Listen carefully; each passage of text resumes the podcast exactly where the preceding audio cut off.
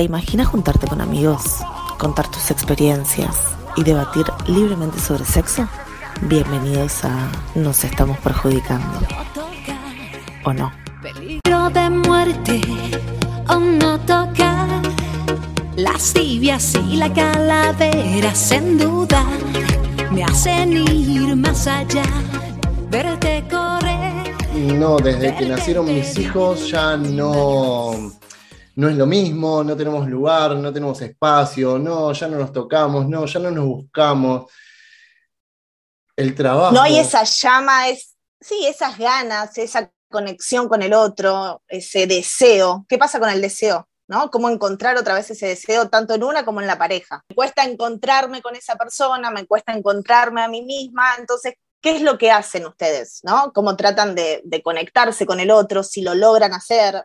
Bueno, yo, mi experiencia es de hace muchos años, en realidad, eh, con mi ex marido. Eh, yo lo sufrí al principio. Yo me casé jovencita, quedé embarazada jovencita, así que después de tener a, a mi nena, perdí todo interés, pero perdí todo interés. Pasé a, a- a solamente interesarme por mi hija, mi cuerpo era de ella, mis tetas eran de ella, no, no, me dolían aparte, y no quería que nada. Y, de hecho, yo no logré resolverlo. O sea, yo soy una de las que no pudo pasar esa etapa. O sea, seguimos, lo intentamos, llegó el segundo y se complicó mucho más. Y cada vez fue más fuerte el desapego que había y, y nada. eh, no, no soy una sobreviviente de ese tema. Se murió todo. Ahí tenemos a Vane también, que quiere contar su experiencia, seguramente tiene alguna vivencia similar. Sí, hola, a mí me pasó lo mismo. eh, yo quedé embarazada a los seis meses de relación y cuando nació el bebé, era muy chiquita también, tenía 21 años, y me enfoqué tanto, pero tanto en el bebé, sufrí depresión postparto y, la pasé feo, que directamente no quería saber nada con nadie. A los cuatro años más o menos, eh, después de un montón de tiempo, me termino separando del todo un año separados y por una casualidad de la vida, una tarde viene, el nene más grande no estaba, estaba en un cumpleaños, nos acostamos y quedó embarazada el segundo estando separados. Eh, intentamos por una cuestión de, nada y, y antes de que nazca directamente el segundo bebé me separó del todo, o sea que el segundo bebé nació ya directamente con nosotros separados y después nunca más nada. A ver, este grupo se formó gracias a alguien que nosotros seguimos, que nos sentimos identificados, que nos gusta escucharla y ver la visión que tiene a la hora de sexualidad. Y acá tenemos el placer de tener con nosotros a la licenciada Mariana Kers.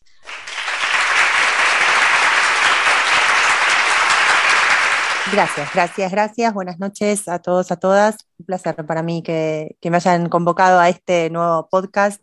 Y estaba escuchando atentamente a las chicas y pensaba en los roles, ¿no? Y pensaba en este rol de la maternidad y cómo ese, ese rol consume un poco a la mujer también, ¿no? Como ese lugar de la mamá, un poco lo que decía antes, eh, esto de quedé pegada en el rol de, de mamá y me olvidé de mí, me olvidé de ser mujer. Y pensaba esto como nos pasa y nos atraviesa en diferentes etapas de la vida, porque lo cierto es que una vez que vos sos mamá, ya no dejas de ser mamá, no, hay una vuelta atrás de ese proceso, y en realidad es como un proceso que te va a atravesar, una vez que ya lo pasaste, es un umbral que toda la vida lo vas a seguir siendo. Entonces, esto de cómo nos recuperamos a nosotras mismas y cuál es la mirada en relación a nosotras desde esta mirada que nos devuelve el espejo, que a veces puede ser muy cruel también, ¿no? Esto de quedo pegada o quedo ligada a un rol más maternal, más tierno, más de, más de crianza, más de acompañar en la niñez, y nos cuesta mucho funcionar como, como personas deseantes y sentirnos deseadas otra vez. Qué lindo que es tenerla a Mariana acá con nosotros. Es un placer porque no solamente sos el hilo conductor de, de nuestro grupo, sino que también justamente un montón de charlas que se dan entre nosotros, eh, aparece la posibilidad de tenerte acá y llenarte de preguntas. Yo, por ejemplo, como hombre, como varios hombres que están acá en la sala, que capaz pasamos por esa otra mirada también, ¿no? O sea, lo que escuchamos recién desde el punto de vista madre, que perdió el interés, que se abocó a, sus hijos. ¿Y qué pasa con nosotros también, de nuestro lado? ¿Qué vemos nosotros? ¿Qué, ¿Hasta dónde intentamos? Porque también pasa eso, ¿no? O sea, llega un momento que, por ejemplo, voy a hablar de, un amigo, no de mí, eh, que de alguna manera intenta, que de alguna manera se ve desplazado un mes, dos meses, tres meses, cuatro meses, cinco meses, seguir buscando, etcétera, y llega un punto donde sentís que, ok, pasé a segundo plano y ya está, y te relegás. Entonces ahí está lo que, lo que buscamos. Bueno, ¿y cómo se, cómo se vuelve? A ver, hay como dos o tres cosas ahí, ¿eh? Ahora, porque voy a desarmar un poco lo que vos traes. Por un lado, pensar que esto de los cambios que tiene el cuerpo de la mujer y la mente de la mujer mientras va creciendo su panza, cambia su cuerpo, digamos, los cambios físicos y también los cambios solo hormonales, sino también los cambios emocionales, y la maternidad como un verdadero tsunami. La realidad es que, no quiero hacer como tan, como hacer esa distinción tan de género, pero lo cierto es que en general la mujer va a parir y durante mínimo tres meses, cuatro, cinco, seis meses, la dependencia con ese bebé es absoluta. Hay una simbiosis total que es necesaria para ese bebé, para la supervivencia de ese bebé. Sin embargo, en general, el hombre a los 15 días, 10 días, 3 días, ya salió, ya está trabajando, ya sigue su vida como siempre. Su cuerpo no cambió, su estado de ánimo no cambia, digamos, no, no tiene ese nivel de dependencia absoluto. Las veo a las chicas todas haciendo que sí, ¿no? Como, como que es tal cual. Sí, sí. No metiendo la cabeza, yo las veo en las cámaras. claro, porque digo, yo soy mamá también, ¿eh? no lo digo como de, de, afuera, yo también estoy atravesada por la experiencia de la maternidad y, y en breve nuevamente, digo, lo vuelvo a elegir. Y me parece que, es una experiencia muy interesante, pero que también es una experiencia que te consume como mujer, pero quizás tiene que ver un poco con esto segundo que vos decías, de eh, cuál es el rol del hombre en todo esto. Y me parece que el rol del hombre es el de acompañar sin presionar y sin exigir, que quizás es uno de los roles más difíciles que tocan en esto, ¿no? Esto de poder acompañar, poder entender que hay otros tiempos. Y algo último que vos dijiste, que es lo tercero, es cómo se vuelve, dijiste vos. Y yo creo que no se vuelve. Yo creo que la fórmula es entender que las cosas cambiaron. Y cuando vos entendés que las cosas cambiaron, armás un nuevo circuito en tu sexualidad, distinto del que conocías, obviamente basado probablemente en el que tenías, pero no es exactamente igual, es distinto, con sus bemoles, con sus grises, con sus matices, con sus colores, pero completamente distinto. Entonces, pretender o hacer que entre en el molde esto de cómo se vuelve, yo te digo que no se vuelve. O sea, la realidad es que por mucho que lo intentes, no vas a volver a tener la sexualidad que tenías previo al nacimiento de tu primer hijo, ni hablar del segundo, ni hablemos del tercero, o sea, pero ya a partir del momento que nace tu primer hijo, tu vida sexual cambia. Ya la, sola presencia de un hijo modifica todo el contexto en el que estás. Te quiero dar entrada, Fabricio. ¿Qué tal, Fabricio? ¿Cómo estás ahí levantando la mano? Otra visión de hombre. ¿Cómo estás? ¿Todo tranquilo? Mira, mi situación, yo padre no soy, eh, así que no puedo hablar desde la parte de paternidad o paternidad, pero sí me pasó algo similar. Eh, nosotros con mi pareja estamos hace 14 años casi y tuvimos de novios antes de vivir juntos dos años y medio, tres años casi. Durante esos tres años, mucho sexo, casi en todo momento, en todo lugar. Nos mudamos juntos y lo que pensábamos era, nos mudamos juntos y explota el sexo, o sea, tenemos tranquilidad para que sea una bomba y pasó todo lo contrario. Durante el primer mes, si tuvimos tres encuentros sexuales, fue mucho. Era como que, no sé, algo, algo había pasado. Y justamente, bueno, iba a decir lo que dijo un poco la, licenciada, lo que dijo Mariana, ¿no? Que la clave fue entender de que cambió, de que ya no teníamos eh, la adrenalina o la necesidad de aprovechar cada momento para tener un encuentro, porque ya teníamos todo el tiempo del mundo. Cuando entendimos eso, de que había cambiado, que ahora tenemos otros tiempos, que ahora podemos dedicarnos de otra manera, que podíamos expresarnos físicamente de otra manera, eh, logramos, bueno, recuperar eh, la sexualidad que teníamos de una manera distinta. No volvió a ser la misma, obviamente, pero está buenísimo. O sea, creo que la base justamente fue lo que dijo ella, fue entender que cambió, que ya no iba a ser lo de antes, ya no, ya no éramos noviecitos que se veían una o dos veces por semana o tres, sino que éramos una pareja que vivía todos los días, se veía todos los días, tenía problemas todos los días, que teníamos discusiones que antes se solucionaban yo me iba a mi casa o ella se iba a la suya, no nos veíamos más. Durante un día, el otro día nos veíamos y ya se había pasado. Ahora tenías que dormir con la persona al lado. y ya no cambiaron un montón de cosas. Y justamente creo que sí, la clave es lo que dijo Mariana, es entender que cambian, que cambia, que cambia la pareja, que cambia la relación y que va a cambiar la sexualidad. Creo que con un hijo debe ser similar, obviamente no, no estoy haciendo, no estoy queriendo equiparar lo que es mudarse junto con tener un hijo, porque es algo mucho más grande tener un hijo, pero bueno, fue mi experiencia lo que quería comentarles. Sí, perfecto, justamente lo que hablamos, esto de que cambian las realidades de cada uno. Entonces hay que adaptarse también a eso y entender al otro. Vane, ¿qué era lo que querías aportar? Me quedé con lo que dijo la licenciada del, acompañamiento del hombre eh, cuando, cuando uno tiene el bebé y eso es lo que pasaba. Eh, por ejemplo, en mi caso tenía la presión de ser mamá, de estar todo el día o toda la noche despierta, eh, de dar la teta, de estar lastimada, de estar cansada y que encima la otra persona te presione o te insista a hacer algo que vos todavía no estás lista o no tenés ganas. Entonces eso lleva también a alejarte cada vez más, porque no, no estás lista. O sea, era, eh, es como dijo Caro, todo el cuerpo es de una persona muy chiquitita y tenés todos los miedos de ser madre primeriza o segunda o tercera. Obviamente después con el segundo cambia un poco más, pero si encima presionás, eh, es como muy difícil volver es súper. ¿Puedo hacer un aporte ahí? Me parece súper interesante esto que dijo Vané. Em, hay como dos, maneras de acercarnos a las relaciones. Una tiene que ver con un acercamiento sexual coital, ¿no? Como de como esta intención más erótica, más, más sexual, más explícita, más instintiva, más de vamos a hacer esto, como algo muy explícito. Y hay otra que tiene que ver con el afecto, y en el momento en que una mujer se convierte en madre, necesita más acercamientos desde este lugar, desde un lugar más tierno, desde un lugar de cómo te acompaño, cómo te ayudo, querés que, no sé, estoy inventando, ¿eh? pero querés que caliente una mamadera, querés que te traiga un vaso de agua, querés que, que, te prepare la comida y que te la lleve a la cama. Que, me parece que los acercamientos que necesitan en general las mujeres que, son mamás, sobre todo de bebitos chiquititos, tiene que ver más con un acercamiento desde la ternura y desde la poder acompañar ese proceso.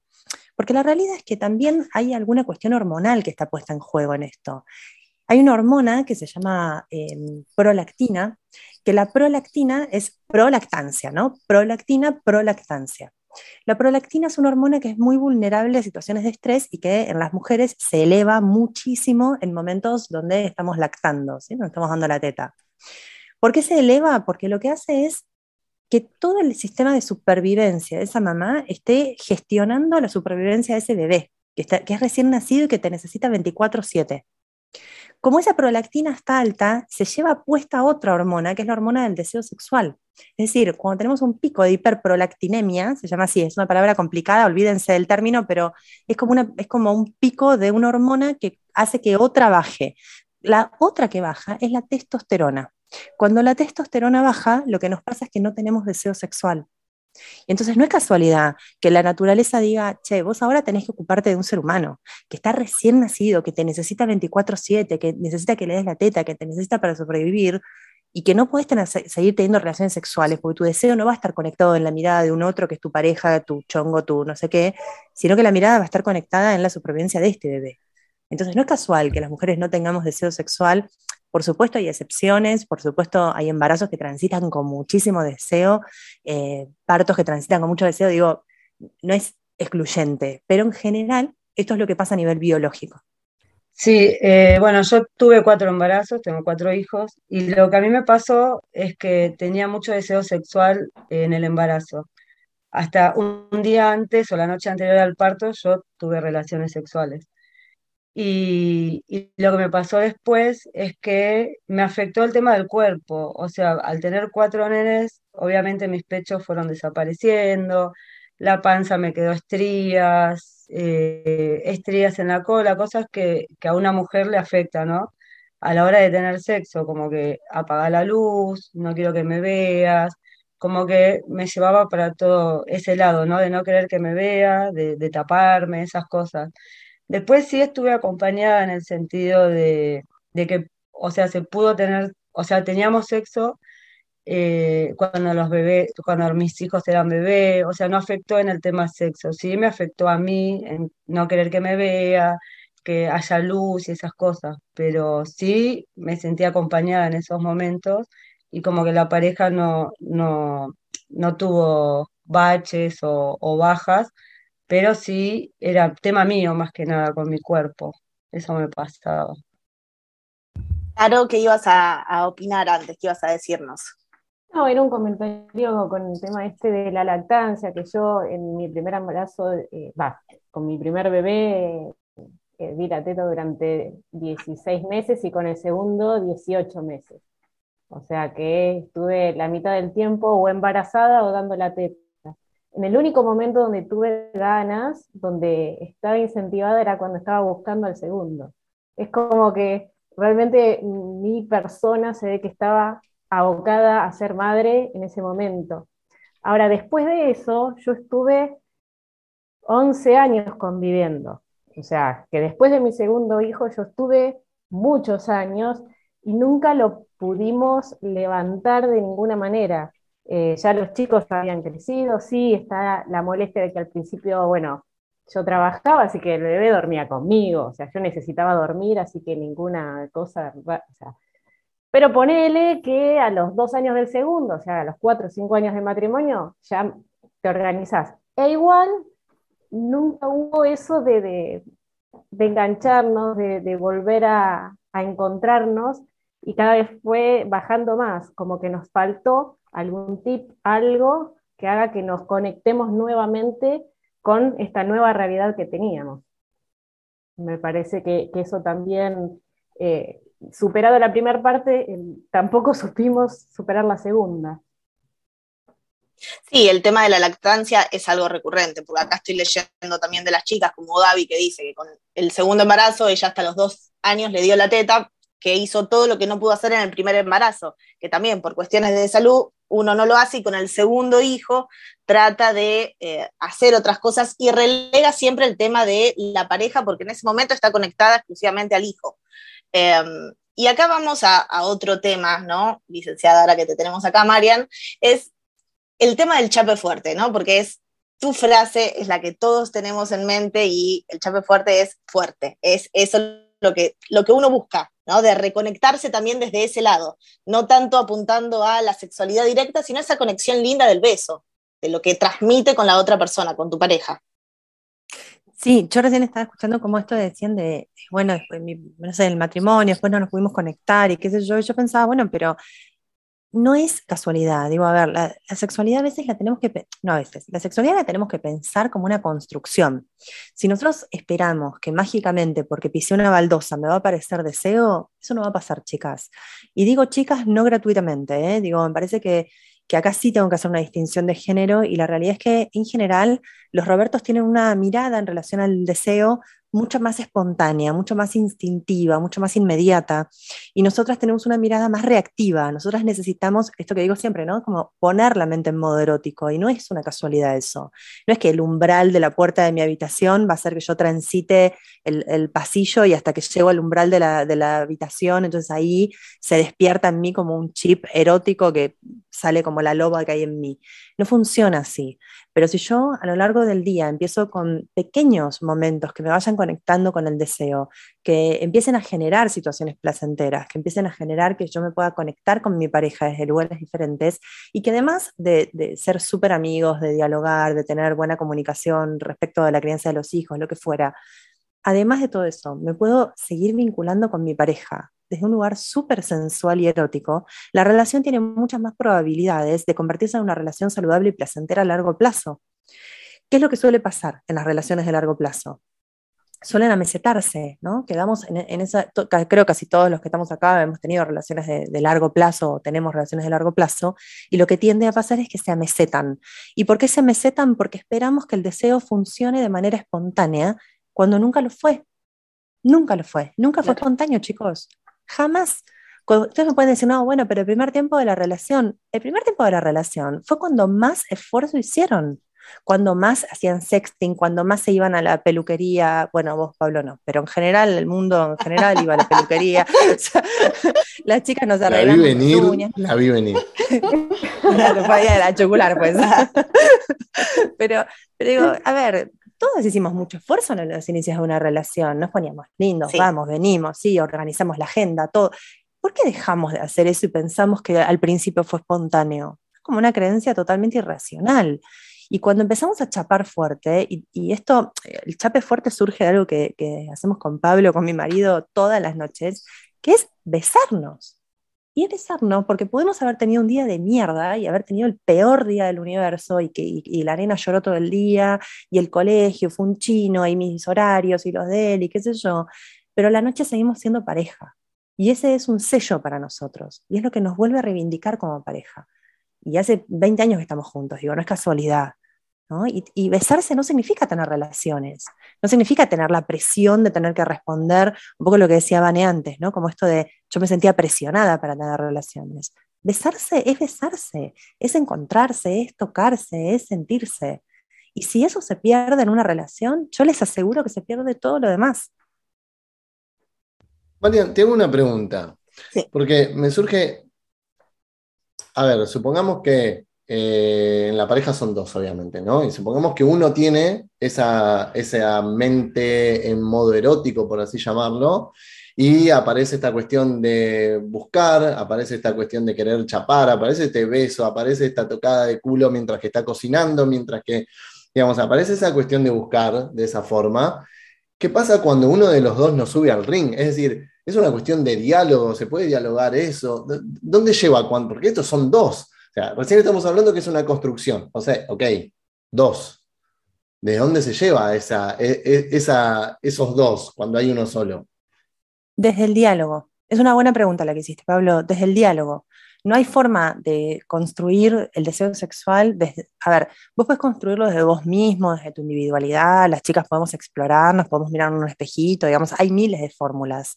Pero lo cierto es que para que la sexualidad se construya de a dos, en una pareja, los dos, las dos partes tienen que estar de acuerdo en lo que va a pasar y en lo que van a hacer hay mucho miedo en relación a planificar, hay mucho miedo en relación a esto que yo muchas veces lo digo en el consultorio como armátelo en un papelito y pegátelo en la heladera, ¿no? Y mis pacientes me dicen, no, es re anti todo, pegármelo en la heladera, poner horarios, planificar el momento que voy a tener relaciones, perfecto, es anti todo.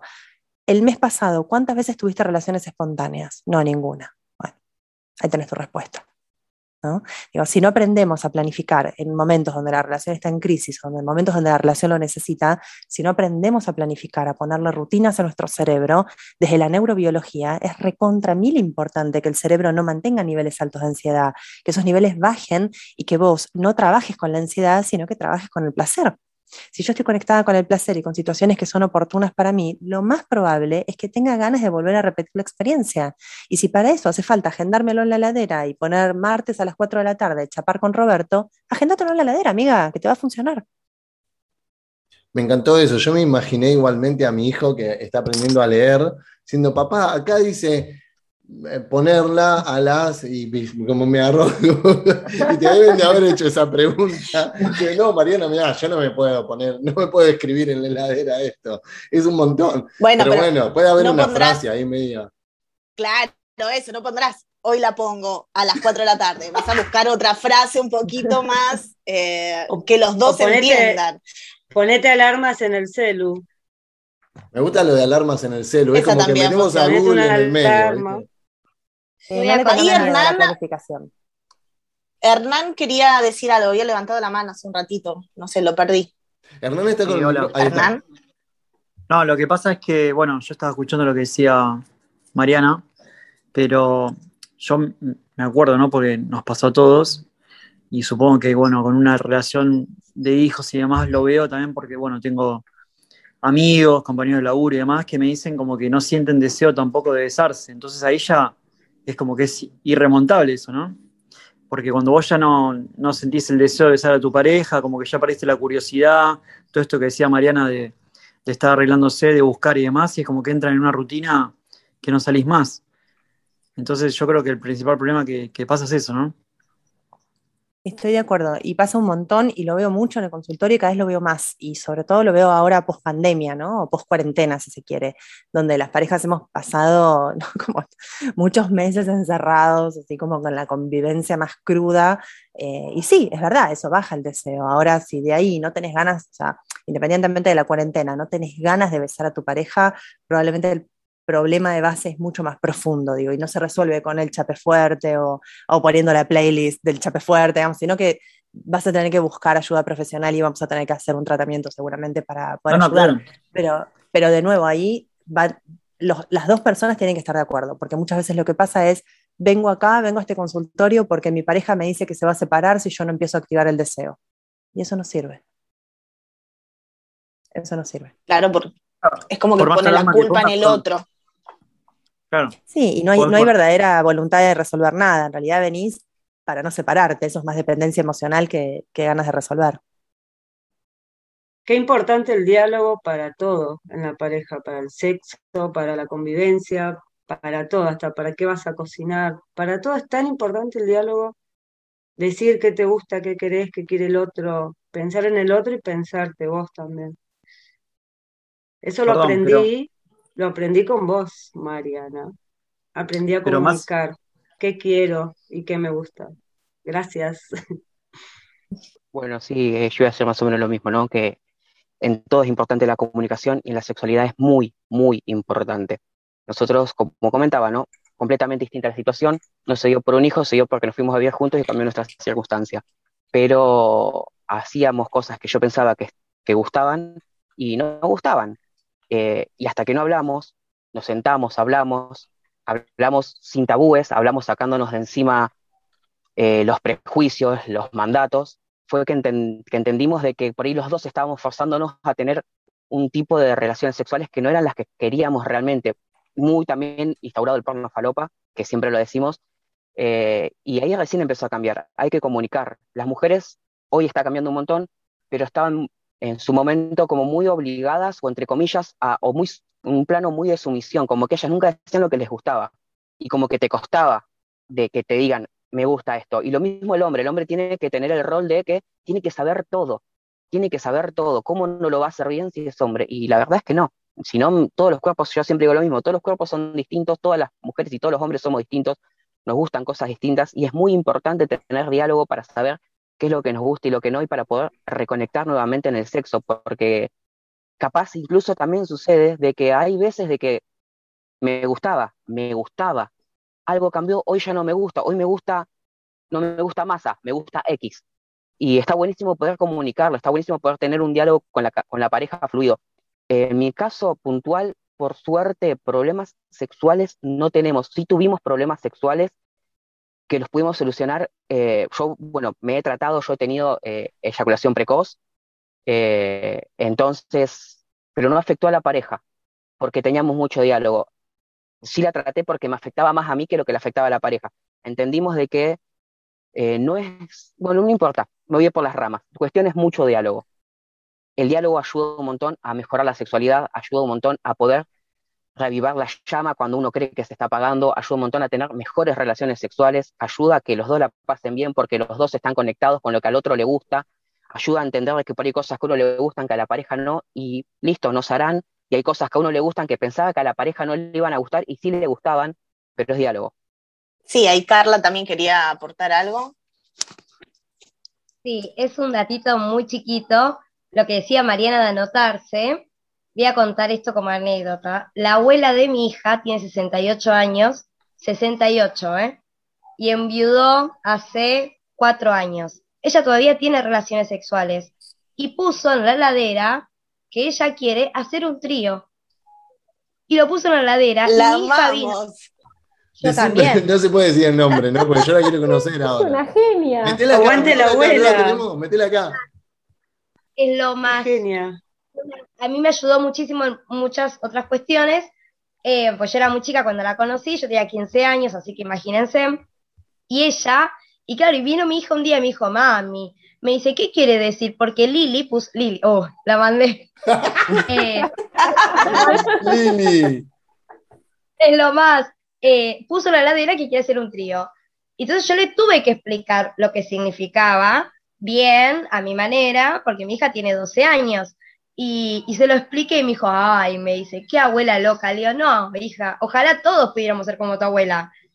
Realmente, esto de, se lo anotó en la heladera, lo tiene pegado en la heladera. Entonces, tiene 68 años, nosotros que somos, que podemos, esto de, como decía eh, Mariana, de anotarse, che, a las 4 hay que chapar porque llega justo, tenemos media hora. Eh, esto de anotarse es genial, es genial. Para mí es genial. Bueno, yo no Cual- tengo Cualquier pareja, cosa, ¿por qué te lo anotaste acá? Por el Alzheimer, por si me da, listo, ya está. O también explicarlo de manera natural, como yo lo pude hacer con mi hija y, mi, y su abuela también, que a mí me encanta. De manera natural, o sea, sin, no, eh, ah, no, yo me quiero. No, mira, existe esta posibilidad en el sexo, cuando traté de buscar las mejores palabras que pude, de explicárselo, pero tiene 68 años, ¿me entienden ustedes? Es increíble, me encanta. Vos recién decías, tiene 68 años y todavía tiene ganas, ¿no? Yo pensaba, ¿y por qué no tendría ganas?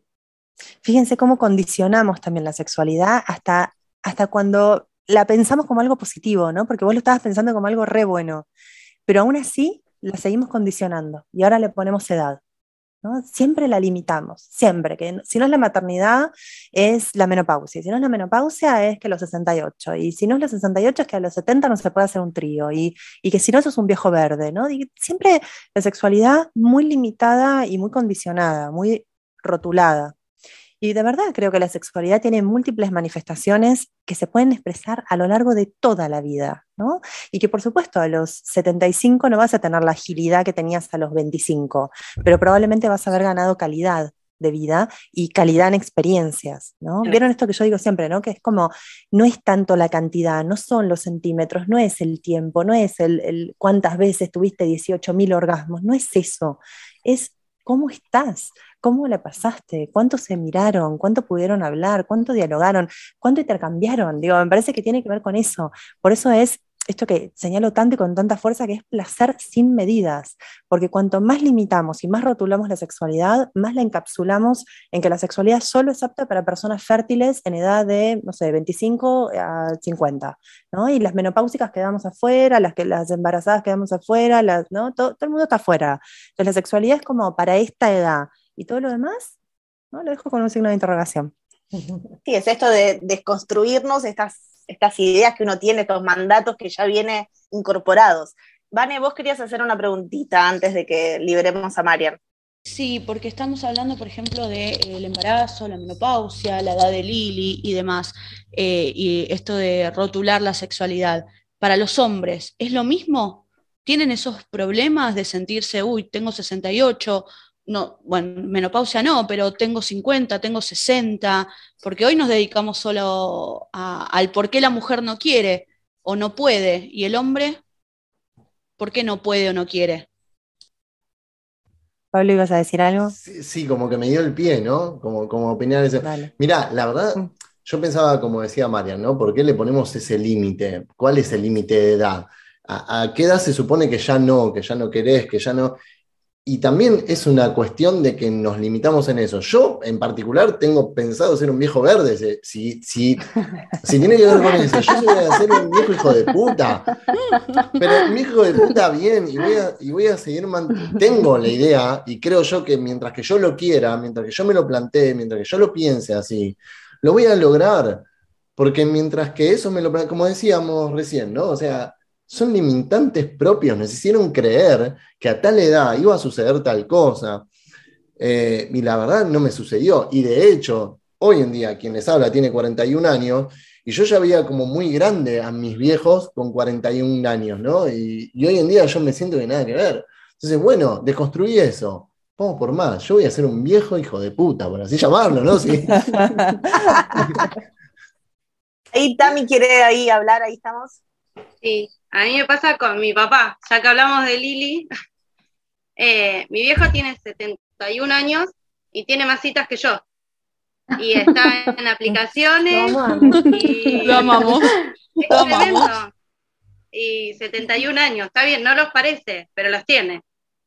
Eh, y es increíble. Eh, Hacer el teléfono de mí- Lili, boluda. Claro, justo. A mí No, con no, 38 me cuestan un montón de cosas eh, y verlo a él con 71 que se metan, que le cuesta meterse en aplicaciones por tema tecnología, no por ganas, eh, es increíble. ¿Se- ¿Será una cuestión de, de que a esa edad estás más liberado, no estás criando hijos, no estás criando nietos, No, tenés siempre más así tiempo, tenés papá. más, tenés más ganas? Mi papá, por ejemplo, me cuenta que se va al telo con una chica y decís, pará, papá, es un montón. Y, ¿entendés? Creo que es la liberación también de un montón de, de otras preocupaciones o de otras responsabilidades que te hacen que puedas disfrutar más de otras. Y es otra generación también, ¿no? Otra generación de, de, papás, de mamás, de abuelos, de abuelas. Digo, no sé si nosotros, nosotros, nosotras recordamos a nuestros abuelos o a nuestras abuelas, no tenemos el perfil que tienen ¿no? de, abuelos que tienen hoy nuestros viejos. Es muy diferente. Entonces, y, por, imagínense nosotros, ¿no? Nosotros, nosotras cuando seamos abuelos y abuelas, somos re diferentes. Pero a mí me pasó que después de los 40 es como que dije, wow, porque antes, como decía Pablo, uno veía gente de 40 años y decía, ah, ya son grandes. Y yo cuando pasé los 40 es como que me siento cada vez más joven en todo sentido de mi vida. Y es como que no, no estoy vieja, soy, parezco de 20 años. Yo me siento. Es la mejor edad. Mariana, a, mí me gustaría, bueno, primero obviamente agradecerte, como te, agradecimos todos, tenerte acá, porque aparte te debemos todo, porque de hecho nosotros estamos acá por vos, por, por tu Telegram, por tu idea de, meternos ahí adentro, hiciste un cóctel y salió esto que estamos haciendo hoy en día acá. No, es lo que hay, ¿eh? Hacete cargo, negra, esto es tuyo. Así que nos gustaría que nos aconsejes algo con respecto a eso, ¿no? ¿A dónde estamos parados? Qué miedo. ¿Dónde estamos, chicos? Em, no, a ver, la verdad que de verdad y de corazón agradecerles. Yo no sé muy bien qué decir, porque es como raro esto para mí, es como una polla.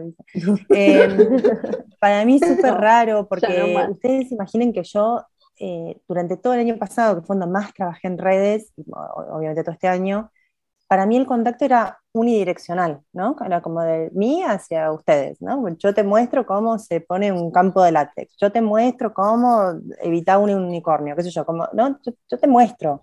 Había cierto feedback, obviamente, si no, no se arma una comunidad, no puede pasar. Pero esto es como algo que excede y, y trasciende, pero por lejos lo que hubiese pensado cuando abrí Instagram. O sea, cuando yo abrí Instagram dije, grasada esto de Instagram, no sé ni cómo se usa.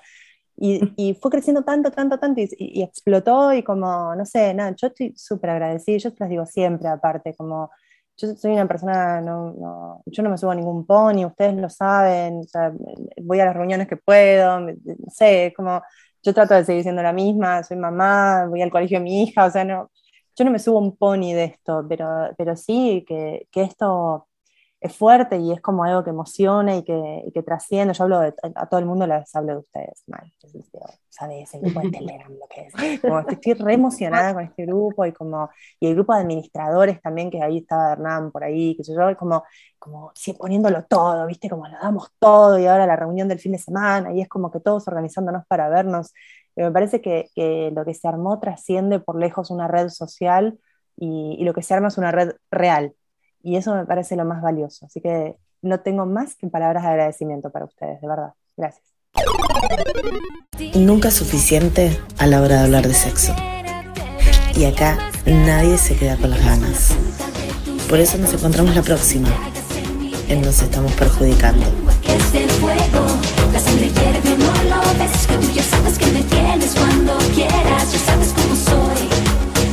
Ya sabes que